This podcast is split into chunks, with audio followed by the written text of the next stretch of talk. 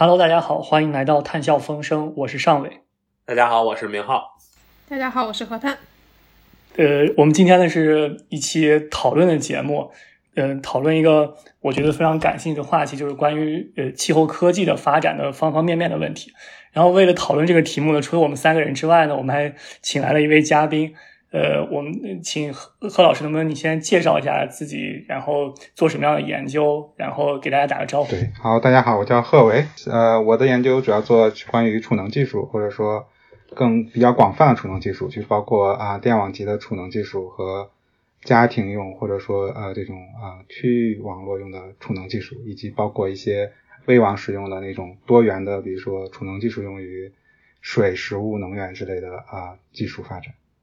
呃，因为我们这个节目里边很多听众都是学生，然后包括一些青年学者，能不能给大家介绍一下为什么您选择这个就储能技术，或者是包括这种家庭技术作为您的这个研究方向？就是开始的时候选的时候是怎么考虑它？开始可能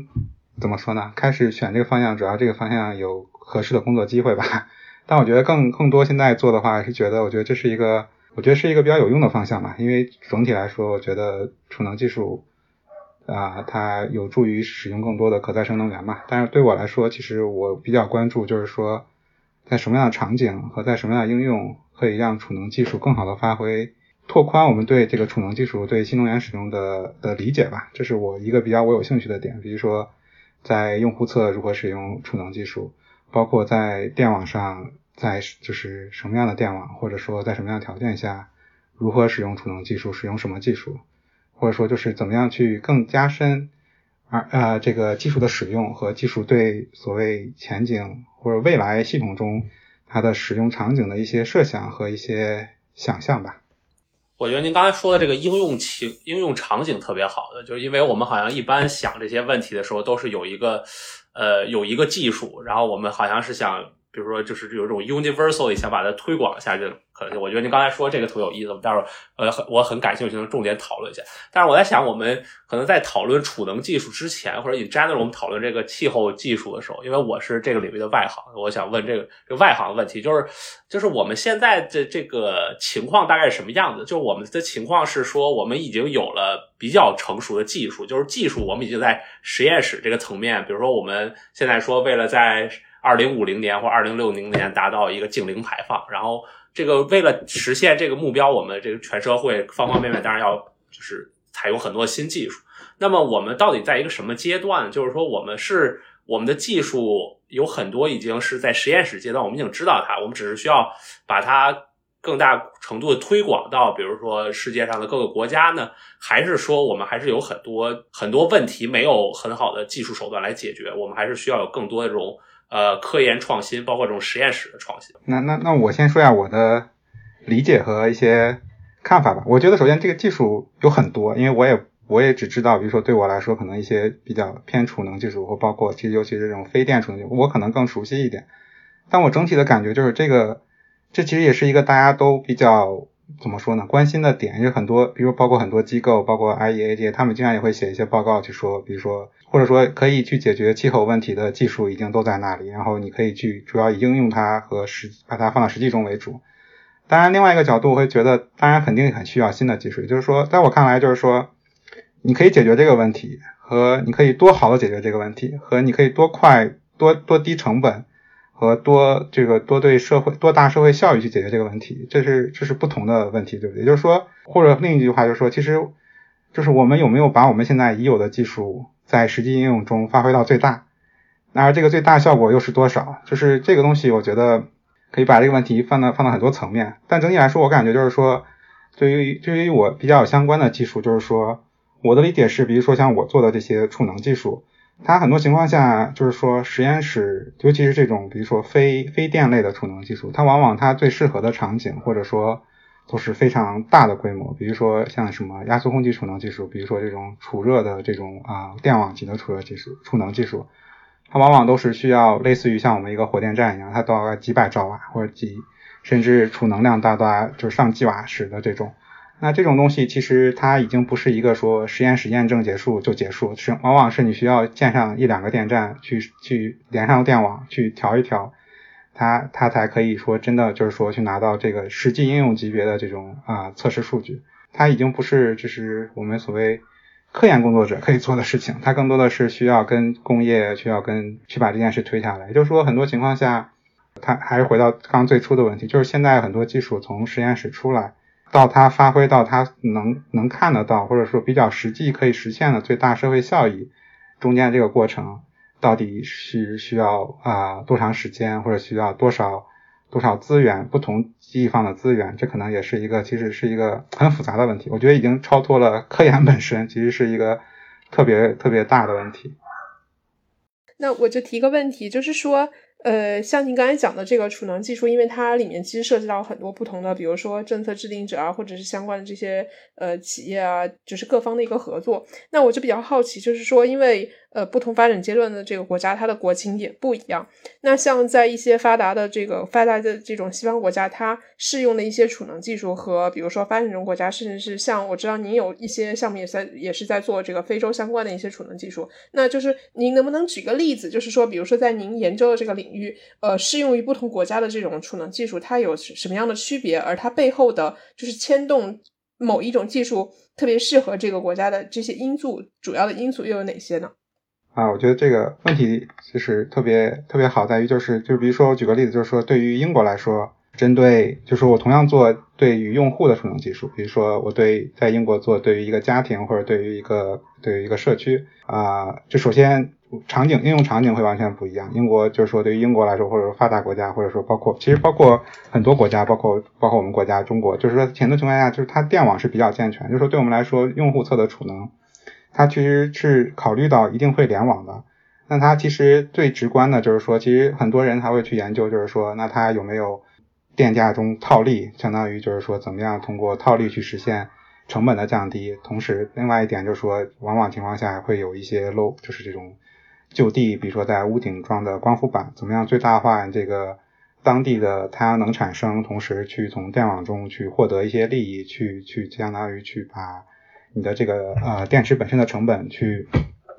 去啊通过这个电价差去收获回来，然后我们对于比如说对于英国来说，它比较重要另外一点，我们比较关注的是，比如说它为了去解决它这个就是家庭供暖的问题，它这个它的季节的这个差异和它这个每天的这个，同时它如果它电气化的话，它这个对电网的冲击也很大。那有没有一些别，而且它相对于你的用电量，其实你的用用热量是远大于你的用电量的。那你能不能通过一些储能技术去把这个电气化以后的热，或者说直接对供热这个需求进行这个跟电网的分离，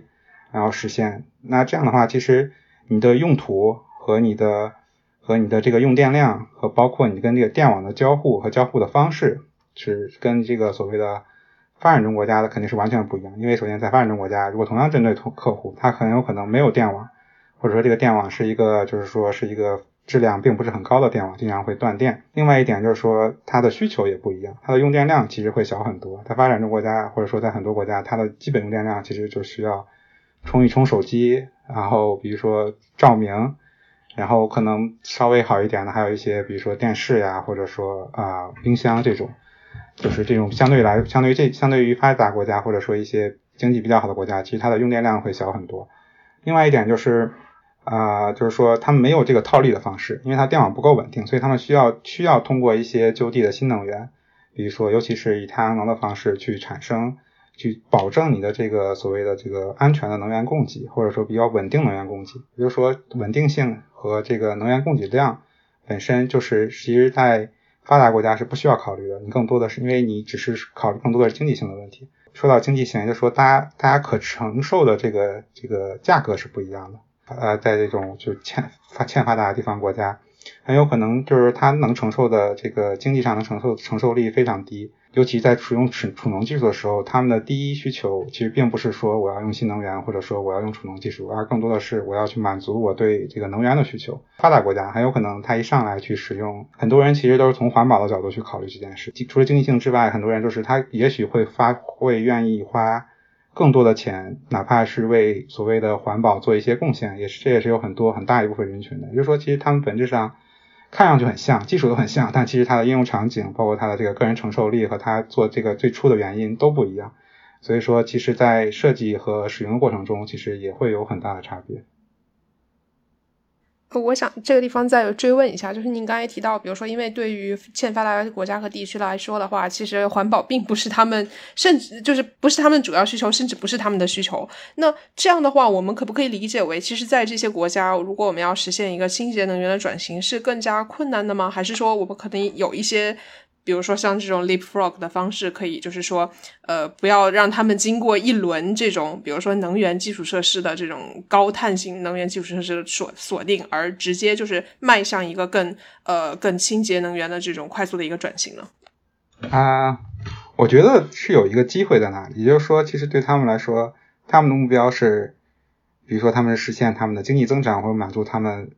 比如说不断提高对物质的要求，或者对这个资源的要求。但同时，也就是说，当它发展的时候，其实它有很多选择。这另外一方面就是，它可以选择一个更低碳的路径和一个更相对来说比较高碳基于化石能源的路径。那这两个路径之间，其实有很多所谓的证据去显示，低碳路径可能是一个更长期来看是一个成本更低的策略。也就是说，它一方面，如果是它这个机会，就是说，如果它可以结合的好，一方面它可以获得更大的资源去满足它的物质要要求，但同时在它满足物质要求的过程中，可以付出更低的成本。这样的话，就是说，它拥拥有同样资源前提下，它可以更满足更多的物质要求。其实我觉得这是一个机会，但这本身其实也是一个很复杂的问题。但是机会在那里，所以说希望，就是说这也是我觉得值得研究的问题，就是怎么样去去利用这个机会去获得更多的资源，同时又把这个资源最大化，去满足他们除去这个环保之外的这种对对这个经济增长和物质增长的需求。就这个问题，我就讲一个我我很喜欢的，就是如果你去看这个中国，就比方说是同样的一个建筑，然后你要把它做的这个保温做得更好，可能在美国呢，因为美国人永远都是十八度，或者是每每那个温度从来都用的很多，它用能很多，所以当你做完保温以后，它的节能就很多，所以它可能就是一个。非常好的措施，可能放到中国很多地区，这个夏天可能我就开最热的时候开那么几天空调，你做完保温建筑节能，那个节能量也很少，所以其实有时候它就不是一个很好的这样一个措施。就是同样的措施，可能在不同的地区，它的经济性就完全不一样，因为这个人的行为不一样。但我一直好奇，就是您做非洲项目的时候，有没有想过，比方说中国？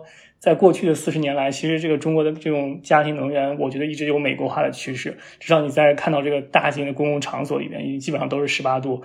就就和美国的那些公共场那个那已经没有区别了。然后中国的很多年轻人，我觉得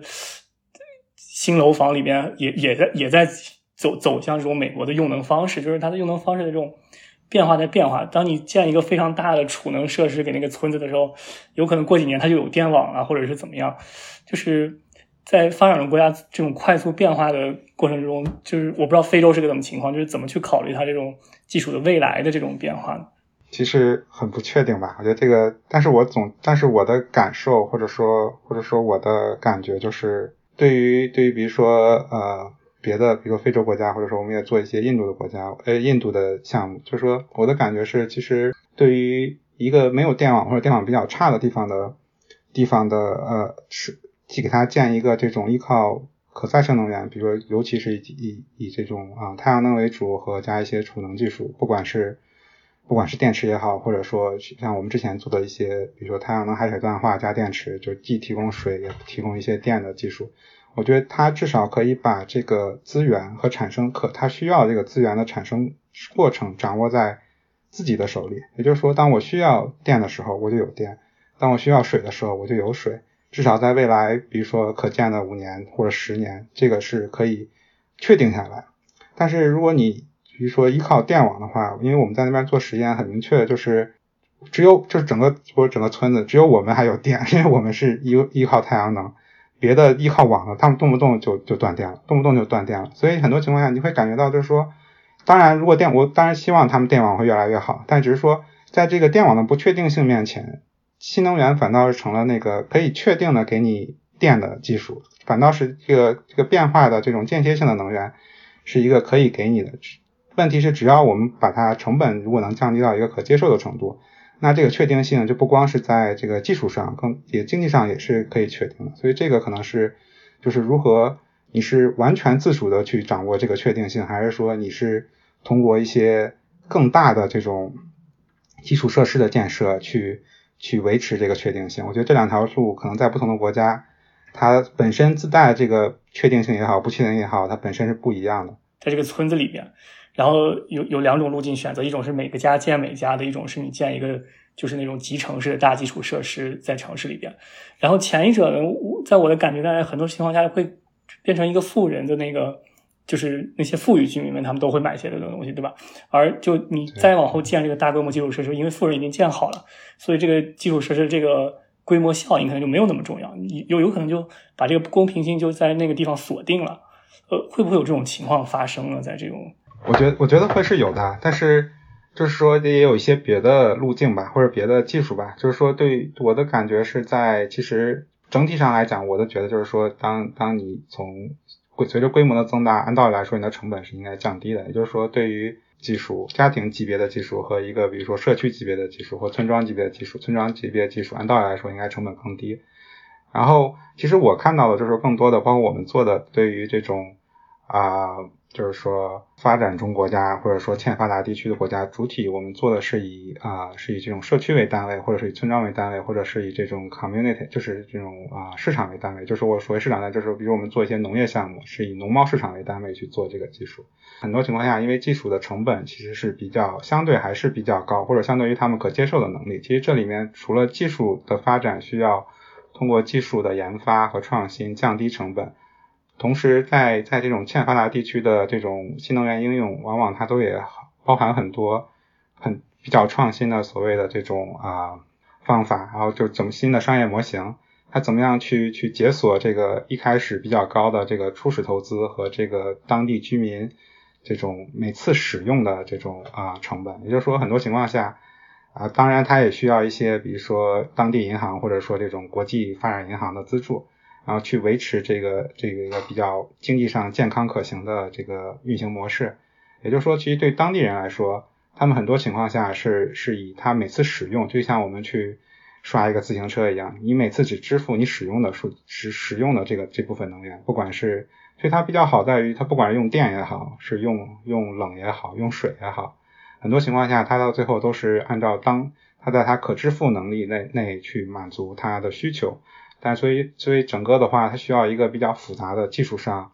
比如说这个经济上，包括这个啊，就是说一些这些财政的支持，去满足这个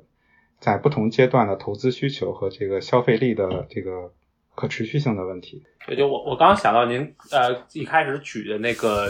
关于储能技术，比如说在英国和在非洲，他们那个区别是吧？他感觉我感觉总结下来可能有两种区。两两大类区别，一个区别是，比如说因为消费者他的这个所在的这个阶段不一样，对，所以他们的这个相当于他们对于各种各样事情的偏好不一样，比如说可能对经济的偏好，或者对比如说能源稳定性的偏好，或者对这种环保的这种呃的意愿，这是不一样，这是一大类区别。另一大类区别就是可能这个所在地区的这个基础设施的情况也不一样。然后因为因为相当于这个储能技术，可能尤其是储能技术，它是。它是依附于这个基础设施，它是或者说它是 complement to 这个基础设施。呃，那您觉得，比如说，如果我们说在讨论像呃非洲这样的地区，那么它呃就是它的基础设施，它它肯定也有很多可以提高的地方，对吧？那么呃像比如说，如果我们只谈就是能源相关的基础设施的话，那那我们是应该就是先大规模的铺开这个。就是先把他们的基础设施的水平提升上来之后，再讨论这种跟电电网有关的这种储能技术，还是说觉得这两个应该是一起进行的，是比较比较合理的？我觉得这是一个可能对每个国家都有类似的问题吧。我觉得不光是非洲了，其实我举个例子，就是说，比如说针对英国，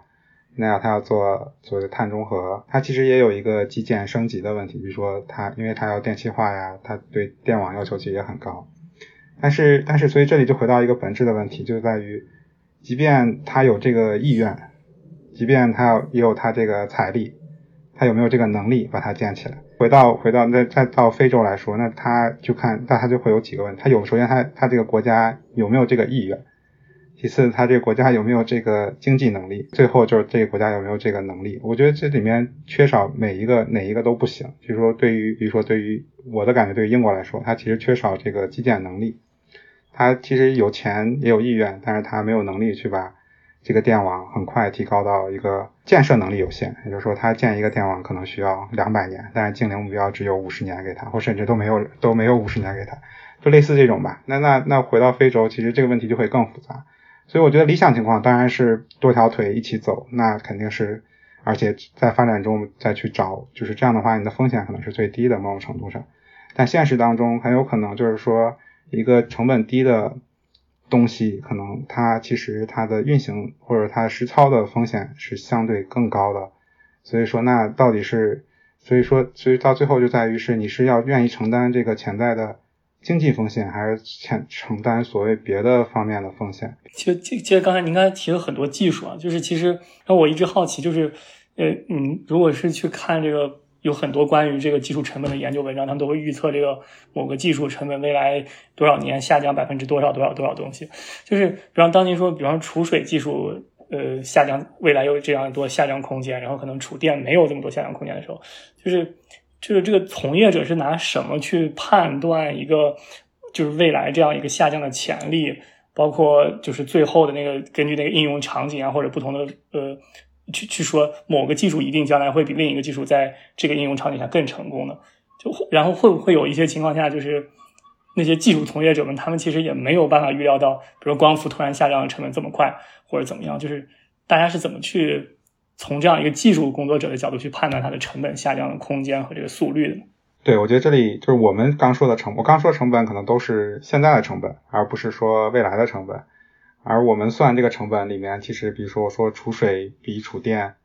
更便宜，纯单纯的就是就是去就是就是比如说就是我的我的我们的初衷就是水罐子水罐的成本要比电池要成低很多，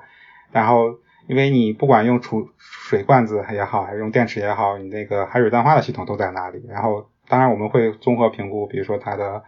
的所谓全生命周期，两个不同的系统，两个不同技术之间，它这个单位水的这个全生命周期的成本，然后这样是一个比较更科学的对比。但是关于关于陈阳说那个，就就是关于未来这个，就是这个呃成本下降曲线，这个我的感觉就是说，或者说我我的看法是，就是说，我觉得更多的是看你分析的，或者我看的更多的是你下降成本的原因在哪里，和你这个原因这些原因和因素能不能实现。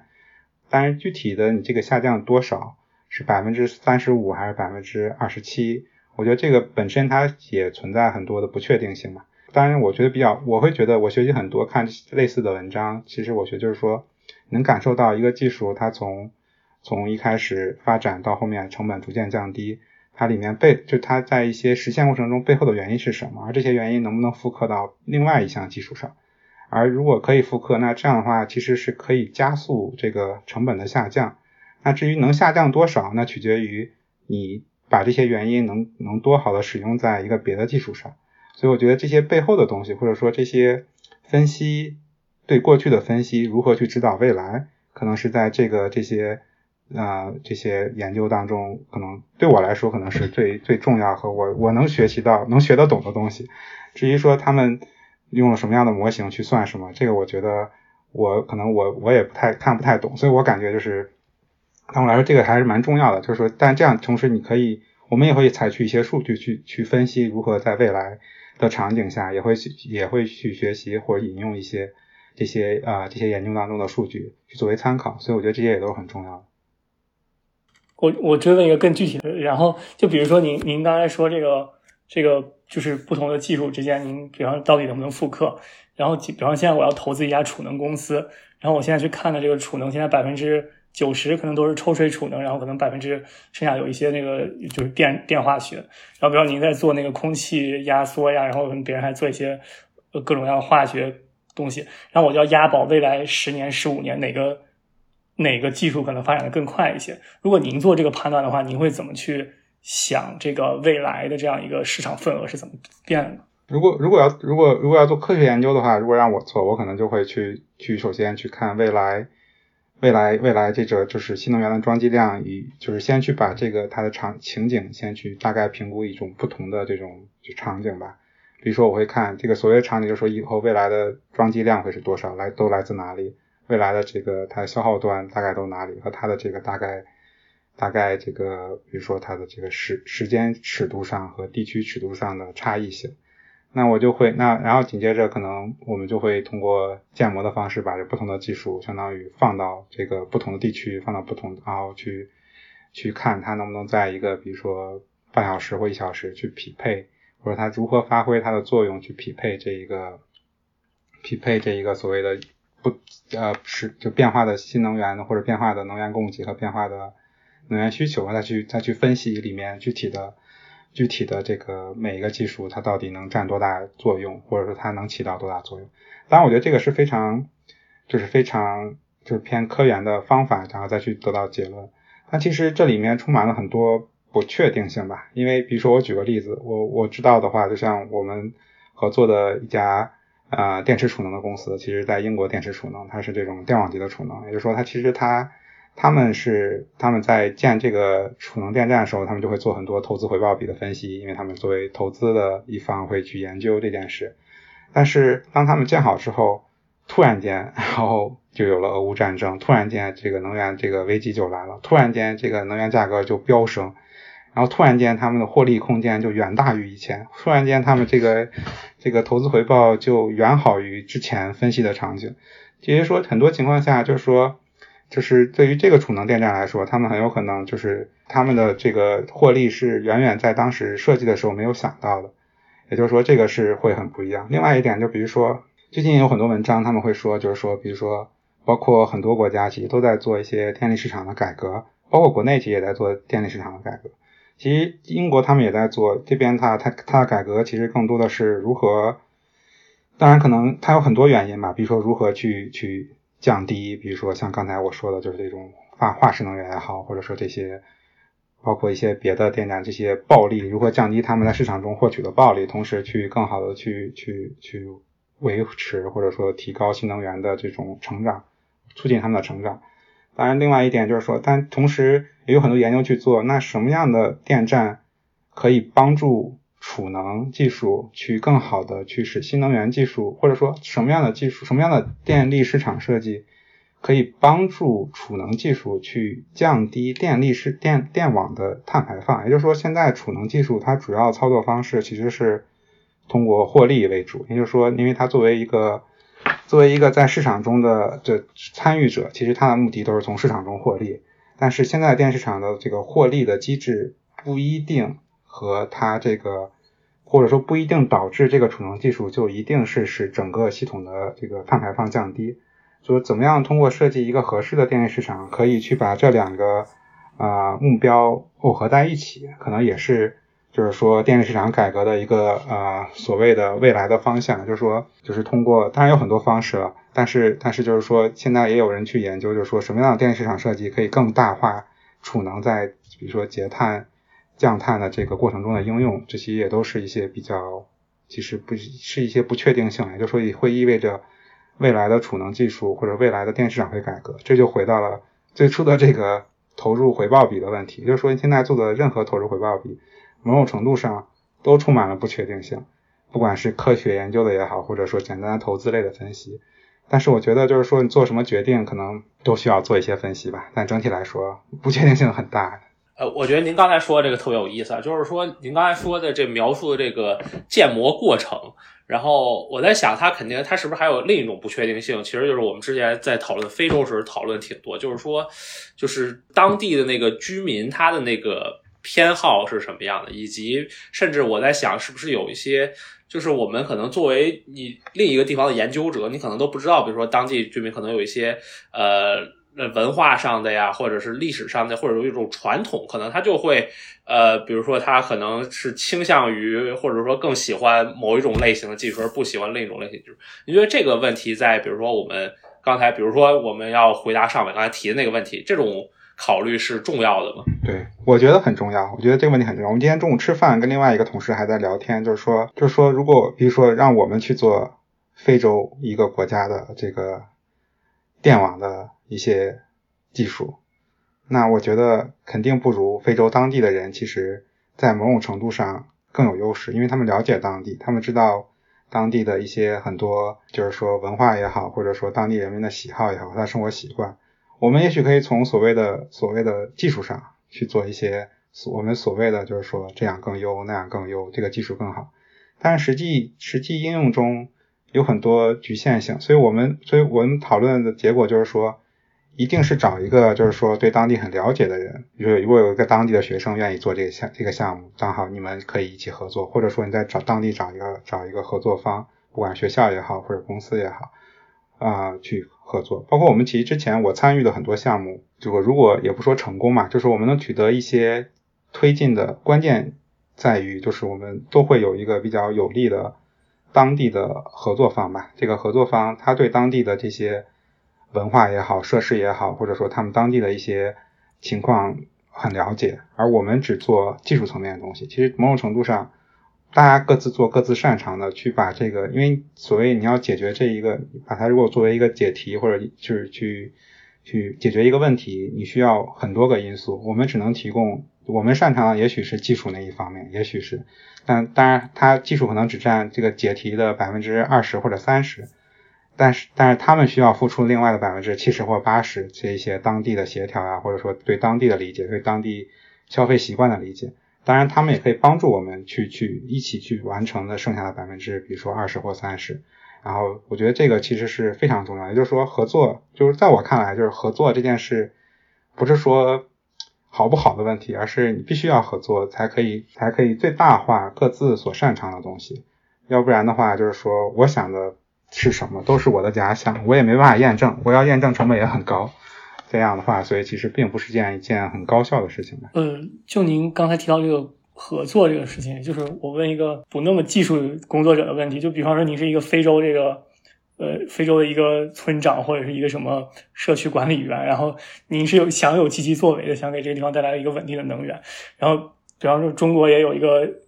要来投资你这个地方，然后英国也有一个要来投资你地方。作为他这样一个人，在去处理这种这种就是多个国家之间可能都会有这样的一个竞争与合作之间关系的时候，我我应该怎么去选择？我当就是和谁合作，去引进什么样的设备，就是怎么去选择？那个就是来和我就那个技术更优先的人，然后同样反过来，假假设这是一个中国投资的公司或者是一个英国投资的公司，他们可能也在这个和非洲的合作之中有竞争，就他们怎么去选择这样一个策略，最大化他们国家利益的同时，然后去有这样一个合适的合作。其实我就是想，呃，就是整体的这样一个，比方说在非洲这样一个国家，呃，在中国或者和欧美既有竞争又有合作关系的时候，在这个能源领域。应该有一个什么样的策略或者这样一个互动的方式？首先这个问题我不知道 怎么回答，但我的感觉，如果我是，如果我是，比如说，如果我是一个呃非洲的公司，然后，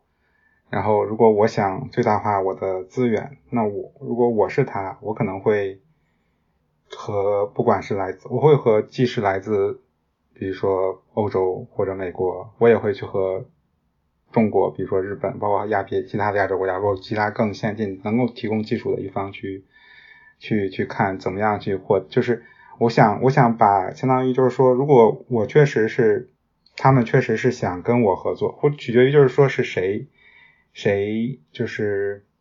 怎么说呢？我觉得就是说这个技术是，因为我觉得很多情况下，比如说我有一个，我我我。因为我们在非洲其实只有只只跟呃只有一个项目来说，但整体来说我的感觉就是说。就是在非洲的国家，其实很多情况下，他们是有很强的一些发展的需求，但是他们其实是说，他们其实要最大化他们可获得的资源，就是说很大情况下，他们会参加世界各个地方的一些很多的那种啊，就是说这种啊，就是关于一些创新或者创业的机会机会啊，包括一些啊国际交流合作呀，包括他们也会去就是最大化一些。这种资助性质的这种国家级别的资金啊，或者投资，也就是说，他们很多情况下，他们他们会想办法去去获最大化他们的资源。就是说，他们这在我看来，他们既会去跟中国谈，也会去跟啊欧美谈，而且很大情况下，他们是针对不同的不同的情况，他们会根据就是根据你的听众去调整我的我的我的发展的目标，然后这样的话，但核心来对他们来说。可能就是他们要怎么样最大化他们的资源，比如说他们通过在欧美，比如说他们可以在这边去做一些啊啊相对较新的技术，但于比但他同时他们也想通过或者拿到一些所谓的经济资助，然后但这些经济资助的钱很有可能是他们在使用过程中，他们也想去跟比如说，比如说像国内更成熟的这种啊供给链啊，或者更成熟的这种生产能力去做匹配。但是在这个经济，在这个这个这个，因为他们毕竟这是一个很很大的这种啊经济的这种活动吧，所以其实很多情况下，他们他们的终极目标，或者说他们一个比较好的，我觉得商业模式。他们都是通过学习去想，还是想做本土化吧？就是很多情况下，他们他们的他们很多情况下，我觉得他们就是通过，其实很像，可能也很像像像我们国国家过去几十年的发展嘛，就通过通过拿到一些吸引吸引一些外资，然后投资，然后通过去去当地去啊去相当于生产，然后再通过去引进一些技术，去学习技术，然后获得。获得它的这个呃，对于怎么说呢，就它生产力的这个提高和它这个呃技术的本土化吧。我觉得他们可能看上去他们在都在做这样的话，但是从我的角度，比如说我有一个技术，这个技术是，如果是因为我们这边其实更多考虑的是如何把技术跟当地的跟一些应用场景所匹配，也就是说，对对于对于我们如果从我的角度，如果我有一个技术。比如说这个技术是一个储热技术，那这个储热技术，那那它即便它是做一样的应用，但是它也会放到一个这个就是我们想尝试做的，包括我们现在做的很多工作，其实都是如何去在一个框架里或在一个一个一个框架里去评价一个技术，同时在反向一个技术如何去体现一个技术的发展在对一个应用场景的影响，就是就是我们想把一个就是。就是技术本身的发展，就是包括里面，比如说，比如说有一些就是说结构设计的影响啊，包括一些啊，包括一些就是在控制层面的这种优化算法的不同啊，怎么样去体现它更高级别的，在一个更大范围内的这个这个连锁反应。而这里面，因为因为我会觉得很多情况下，目前的研究更多集中在一些简单的关联关系，而这个简单关联关系可能忽略了很多，就是说。它忽略了这个技术内部的发展的这些关键参数和这个这个社这个这个社会效益也好，或者说更大平台上的这个关键的技术参数、经济参数之间的关系。我们想做一些研究，就是去把，比如说，比如说我们会研究类似于就是说啊一个一个储热一个储热技术的一些材料设计也好啊这个组件设计也好，或者说这种系统设计，比如说对整个电网的影响。那这样的话，我们就可以以电网的这个目标为为电网的性能为电网的某一个性能指标，或者电网的某一个经济指标为我们的目标去优化我们这个具体技术里面的某一个呃某或某几个关键的部件或者说参数。我们想做这些事情，这样的话就是说，因为在我们看来，解决问题解决就是我们也许做某一个技术的时候，其实我们关注的都是这个技术具体的参数。但其实做这个技术，其实是为了解决，比如说一个社会问题，或者一个更大的、更大的问题。就是说，那我们为什么不直接拿这个当时解决、当时开发这个技术或改进这个技术的直接目标作为我们设计的目标，而不是简单的以这个技术本身的，比如说它的效率啊，或者说它的产这个成本作为目标，就是相当于是想办法直接去解决这个问题。就是说，就说像回到。最早的问题就是说，那如果我针对一个技术去去去给非洲用，或者去给国内用，或者去给英国用，那我们就我们去第一步可能会尝试先去理解，在这个具体国家或者具体地区用的时候，它到底是个什么问题？如何把这个问题和如何去把这个问题和这个技术发展本身联系起来？这个往往是可能我们尝试去做的第一件事，然后再去通过一些物理也好，通过一些建模也好，去解决这个。技术的发展的一些需求和和需要我们做的事情。呃，我我感觉您说的这个很有意思。然后我就最后还想到了一个，就是您刚才说的这个叫指标吧。我就在想，很多好像我们在就是在就我之前在看，比如说不是能源领域但比如说像什么呃发展经济学领域啊等等这方面，然后呃也是很多它是很类似的，就是比如说就是。呃，比如我们为了解决呃非洲的，比如说一个健康问题，然后那我们就是从这个世界银行啊，或者是发达国家给他们输入一项技术，然后呢，这些技术当然有的成功，有的失败，但是其中好像有一个很重要的这个指标，就是说这个技术或者这个这个东西本身，它是不是一个呃 sustainable 可持续的，就是它是不是需要，比如说这个你这个呃世界银行的人，然后过来，然后实行了这个方案，然后他比如说三个月、六个月之后他们走了，然后呢，这个方案它能不能在没有这个第三方的这种参与下，能够持续的推动，这个好像是一个很重要的问题。那比如说有一个，呃，有有很多例子，比如说一个例子是，呃，就是他们当时推进所谓这种清洁的这种做做饭用那种炉子的，然后呢，这个因为原来都是烧柴什么的，然后现在给他们换成烧气的呀，或者是或者是烧煤的，但是这个炉子一开始用的很好，然后这个当地人很喜欢，就又便宜，然后又又清洁。然后烧东西还快，但是呢，很快这个东西就没人用了，因为比如说炉子坏了，然后那就没有人给他们换，或者是比如说如果是烧气的话，然后我有一个同事他在做厄瓜多尔相关的项目，然后他们就发现，这个他们是把这个生物质换成天然气，然后那么发现如果这个村子离路越远。那么这个村子它这个新技术实施的这个情况就越差，因为相当于这个气运进去要很费劲，然后就他们就就是当地人就最后就放弃了这个，因为他们觉得每天或者说隔几个星期要去搬一一大罐天然气过来、液化气过来，非常的费劲。那我不知道在在您考虑您做的项目或者说您 in general 考虑这些问题的时候，这个呃如何呃才能让就是因为你们作为比如说英国的团队，然后去帮他们这个农贸市场改进了一个技术，那么这个技术能不能在你们离开之后还能持续的发挥？这是一个考虑的方面吗？如果是，它具体怎么考虑？会考虑，但是我们可能没有怎么说呢？就是我觉得这是一个很复杂的问题，而且这个根据不同的技术可能也不一样。但我们会考虑一些，会考虑一些这这个问题吧。像我说，我们会考虑。就是，就是这这有一个，就是说，其实是去学习到，就之前我在，就是我读我做 postdoc 期间，就是相当于我的 mentor 吧，就是就是其实 MIT 的叫 Professor Amos Winter，他有一个理论，就是说，他叫 global engineering，就是说，其实说就是说，当我们去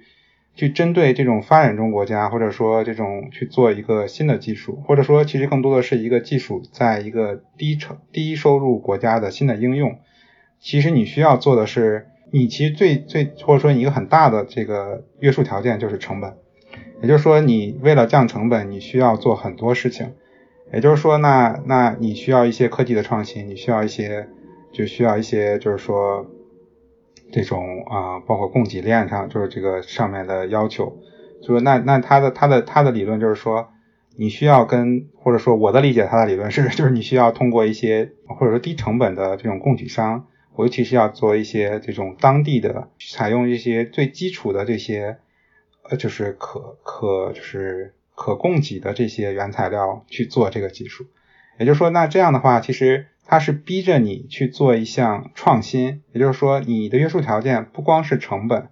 而是在这个当地可以拿得到的这些材料和资源当中去做一个满足你，就是你相当于把。把一个在发展中国家或者发达国家一个比较简单的事情或已经成熟的事情，把这件事放在了一个非常复杂的和这种有限的资源条件下重新做一遍。也就是说，某种程度上，它怎么做的原理或者说可能做的可能的原理是什么，其实你是知道的，但难度在于去用这些可用的资源。所以说，那但是一旦你把这件事做成，这件事做成过程中你得到的这些。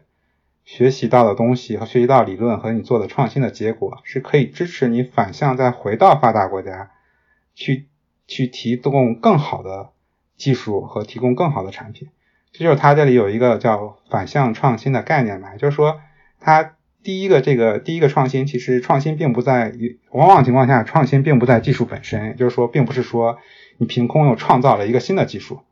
而你的创新是是在一个低，在一个这个低成本的条件下去完成同样的事情，这是你第一步创新的本质。只要你完成这第一步创新，第二步创新其实更多的是通过你这第一步的学习过程去重新去考虑你这个在发展中国家呃发达国家的这个同样的技术，为什么我以可以以百分之十的成本去实现它？那我为什么回来现在要以百分之百的成本去做同样的事情？那我其实就可以有效降低成本，或者在同样成本前提下。去提高，去极大的提高你对这个技术或者对对这样服务的质量。所以我觉得这里其实就有，如果如果你把第一步的创新限制在你只用当地资源或者当地这种人力或或社会包括资源前提下，也就是说这件事本身的可持续性可能是已经考虑在里面。也就是说，那这块其实，但这里很大情况下也增大了你这第一步创新的难度吧。所以我觉得这个理论，我觉得是是很有效的，可以帮助你去指导是否可以这个技术也好，或者这个就是或者这个创新也好，在在一些不同地区的这种可持续性可持续性的问题。我想就是总结性的提问一下，就是您刚才提了很多，就是当一个技术扩散到一个地区的时候，有很多难点。比方说当地居民的问题，然后有一些这个金融方面的问题，然后还有一些这个技术适不适应，比方说文化的问题，然后还有可能还有一些呃纯技术的问题。就在您的这个这样一个就是项目经历中，你觉得哪个难点是最最难以去解决的？然后有没有一些什么故事，或者是其中呃什么方式能够让推动这样一个整体的这样一个气候技术，呃？能够赶上我们应对气候变化所要求的那个速度和规模。我只是说我涉及的项目，我觉得上说就是有很多问题，但是像我说，我们其实主要做的还是技术上的问题，那些就文化上，比如行为上，比如说还有很多这种金融上，其实这些问题大多数。都是在都是我们的合作合作方，他们去去解决，或者他们已经解决，或者说他们需要解决。虽然我们会涉及一些这些东西，但其实我们对这些东西的理解是也是远远不够的。更多情况下，我们其实只是在他们的理解上去去做一个符合，就是而往往情况下就是就是有时候就是我们会跟公司合作，我觉得这是比较好，就是他们的成功可能在某种程度上已经。证明了他们对这些方面的理解是是，比如说是相对来说是比较合理的，或者同时是达到了一定程度。也就是说，我们在他这个，在他们已经建立的市场基础上，我们做很多对他们技术的一些提高和推进。所以这个是我想说，就是说，其实这个很复杂，我们其实也没理解什么。但某种程度上，我会觉得就是说，我觉得可能在各个环节上。需要创新嘛？这个东西可能是一个，可能是一个很大的问题，呃，很大的，我所谓就是我说了一个很大的议题，可能也比较空。但其实我觉得就是说，就是很多情况下，如果包括我们做东西，就是就是我看到很多，比如说像在像在这种，嗯，像在一些在做同样的事情，但是在在这种比如说发发展中国家的一些不同的应用，我觉得他们其实做的都是。特别的，在我看来，其实是还是蛮新颖的。比如说，我之前看到一个项目，就是说他们做的是，其实有点像我们的充电宝，但是他们把充电宝做成了充电电源，也就意味着，其实对于比如说某一个村子，它有一个有一个，比如说像国内那种到处都有的那种充电宝，然后你通过扫码，然后你可以，但你领回去的是一个带 AC 和 DC 的充电电源，然后针对你家里不同的需求，比如说你如果是一个普通家庭，你只需要一个。你只需要供电和充手机，也许你就没拿走一个，比如说，比如说半千瓦时的啊电池就够了。如果你是一个商户，那你拿拿回去一个，比如说一千瓦时的电源，你可以供给你今天晚上的整个这个商店的运行。所以我觉得这个东西其实这个模式，我觉得其实某种程度上，你说它是创新嘛，好像也不是很创新。但你说它不是创新嘛，它其实在基础上对于当地来说也是一个。也是一个新的新的使用和不管是从能源的供给和能源的使用和消费者能源的使用和整个运行这个商业就是运行这个所谓充电宝或大型充电宝电站的这种模式，其实在我看来都是都是都是不同程度的创新。所以我觉得就是说，其实很多情况下，如果你如果说我们只想就是说怎么样给他们建电网或者怎么样给他们建一个微电网，让他满足他们电的需求，就是很大情况下。阻碍了我们可能去更快的满足他们的需求，但是很多情况下，这里面也是有，也是有，就是说也是个 trade off 吧，就是说你花很多时间去去寻找创新，和你把现在已有的技术使用上。回答我们最初最第一个问题，就是这里面怎么去做决定，可能是更多的是，比如说当地的一些政策制策制制就是制定者啊，包括一些当地的公司，他们需要在这个发展当中不断去寻求答案的。过程吧。那那如果结尾到这个上面的话，有没有一些给政策制定者的一些建议？特别是对于发展中国家，他们在发展这个技术的同时，他们应该，如果他们有意愿的话，他们应该做什么事情？嗯，我倒是觉得，其实或者说，我会觉得不光是当地啦，我会觉得就是我我这件是我觉得比较重要，就是其实应该鼓励在对于这种全球问题的一些啊，就是比如说创新和和科研吧，我觉得一一方面是比如说通过科研，就所谓就是高等院校做一些这的研究，另外一方面就是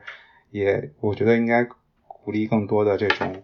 创业公司，其实应该应该去关注去这种就是说，比如说发展中国家，其实帮助他们去去达到一些。呃，就是说去开拓市场，去满足他们的需求。就是说，就是很多情况下，就是说，就是还是回到了创，就科研与创新嘛。我觉得这个是很重要的。如何去去去活去，比如说去，因为很多情况下，比如说，我觉得就是 climate change 是一个很好的议题。就是说，如果这些发展中国家没法去去遏制这个碳排放，其实全就是整个人类也好，整个地球也好，都是会受到。受到这个相应的负面的影响，那也就意味着，其实这应该是一个全球的活动。也就是说，我会觉得，对于对对于很多，比如说有能力的国家，比如说像他们一方面对他们的资助是一方面，另一方面他们就我觉得应该是主动的或者更多的加大他们在这方面的就是呃投入吧。就是说各个资源的投入，一方面是比如说更多的呃投资，更多的投资，哪怕是投在自己的本国的公司上。比如说，你可以，比如说作为欧洲，你可以投，把公钱投在欧洲的公司，但是这个公司是面向全球的。那当然这样的话，也就是说，可能是一个投投资的力度上，我觉得应该还是，在我看来，应该还是远远不够的。应该更多的去去投资一些，包括科研院校也是，就是报高校，它应该是把经费或提高对这方面的投入吧。如何让利用本土的本土的这个擅长的方向，比如说。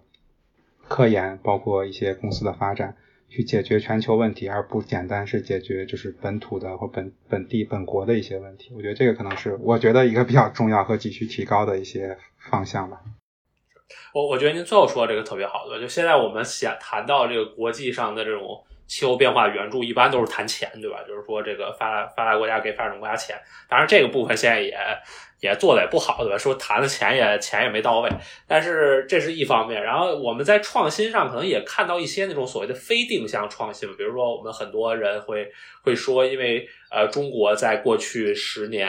呃二十年这种比如说光伏啊或者电动车的这种技术的大规模的扩展，然后可能其实呃某种程度上也降低了。全球这这这种技术在全球的价格的下降，对吧？这是一种。但是我觉得您提到那个也呃，就是更有意思，就是也也特别好，就是它是一种定向的为发展中国家提供的这种创新的项目，对吧？就是说你发达国家因为这个气候变化是一个全球性的问题，然后那么比如说非洲这些国家，他们需要。因地制宜的这种低碳技术来发展，那么他们可能出于各种各样的原因，他们没有相应的这种技术研发能力。那么发达国家可能是不管是资助自己的国自己的公司也好，或者说是援助当地的公司也好，就是发展出这种因地制宜的技术。这个确实好像现在看到的还相对很少，可能最多也就是您做这种项目，可能就是这种高效的这种小的项目，就还没有没有见到这种特别大规模的。这个确实是一个很有意思的未来的方向。对，我觉得这个其实核心还是我觉得应该就是最大化各自擅长的部分嘛。就是比如说对于发展发达国家，就是说包括说一些比较技术成熟的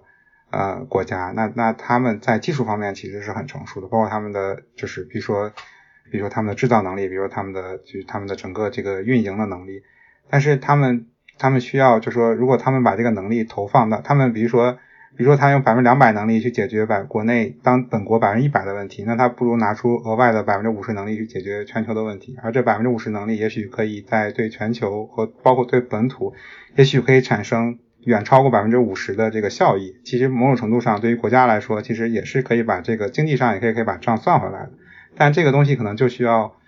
就是就是需要一个更友好的合国际合作吧。这个东西，我觉得可能也。也超脱了技术之外的问题，所以这个东西可以，我倒觉得其实是有可能是一个比较拓宽这个对于气候发展的这种或者说这种气候合作的方式。